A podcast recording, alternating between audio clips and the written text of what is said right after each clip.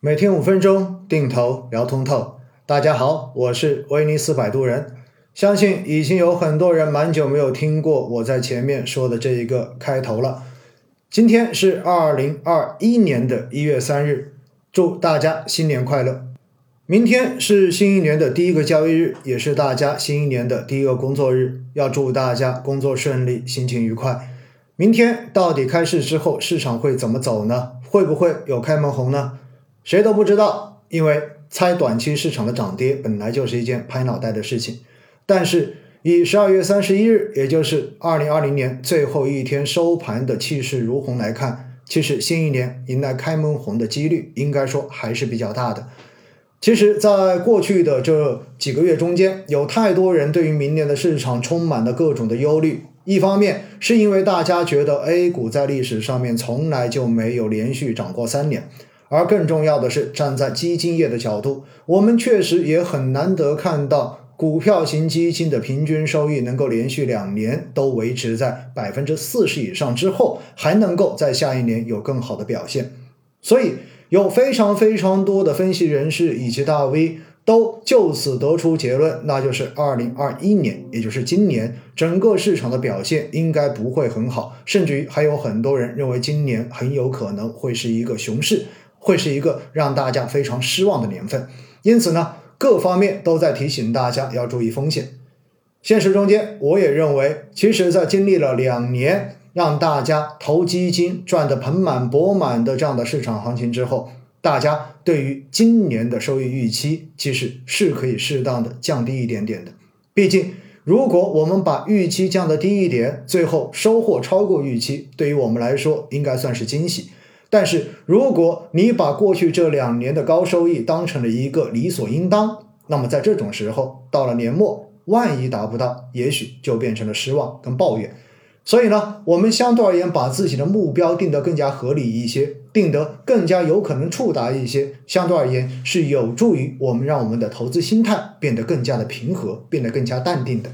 相信有不少朋友在这个假期中间已经收听了我在。二零二零年十二月三十号做的那一场直播的回放，上下两集加起来一个多小时的时间，在中间我回顾了过去一年整个市场的一个经历，同时呢也稍微展望了一下对于二零二一年市场的一个看法。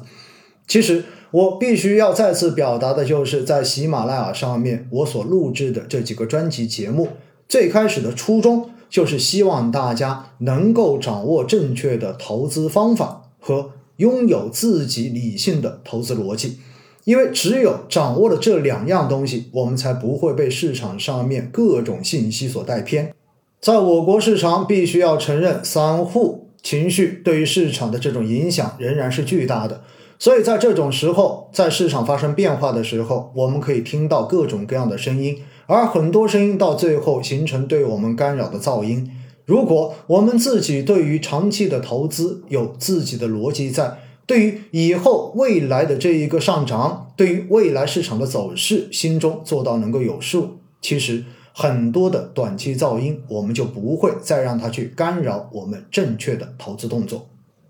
最开始在喜马拉雅上面录音，我录的是主要讲定投，但是慢慢大家会发现，在后期更多的是跟大家去聊市场，去做心理方面的按摩。因为很简单，定投本来就是一个让大家心态可以变得更加平和的投资方式，也是一个作为小白投资者更容易上手的投资方式。但是它并不是一个能够让我们赚到最多钱的投资方式，因为要赚到最多的钱，要努力提升我们自己的收益率，是需要我们花时间、花精力，甚至于要去花出真金白银买教训，最后才能慢慢构建出我们自己。更加具有指导性、更加具有针对性、适合自己的投资体系跟投资逻辑的。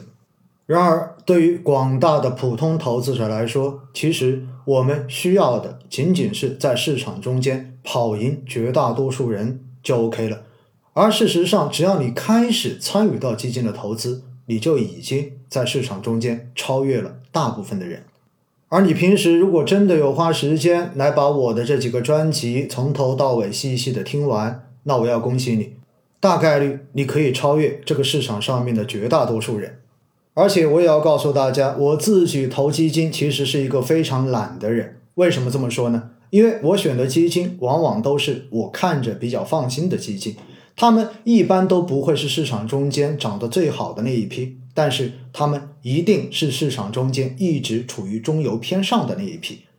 对于我来讲，对于一个在公募基金行业已经从业满了十一个年头的人来说，对于一个每年要飞出去一百多次的人来说，其实我更愿意简单一点。因为每年只要能够稳稳的拿到百分之十五左右的收益，对于我来讲就已经是最好的胜利结果了。大家想想看看，巴菲特在过去的这几十年能够保持的也就是百分之二十上下。如果我们能够每年稳稳拿到百分之十五，大家觉得这是胜利还是失败呢？所以很多时候，如果我们把目标降得更加的合理一些。你就会发现，要实现起来真的很轻松，根本就不会占用我们过多的时间和精力。但是，我也不得不承认一个现实，那就是自从二零一九年三月份到现在，我基本上所有的业余时间都给了喜马拉雅，都给了在另外一边听我声音的你们。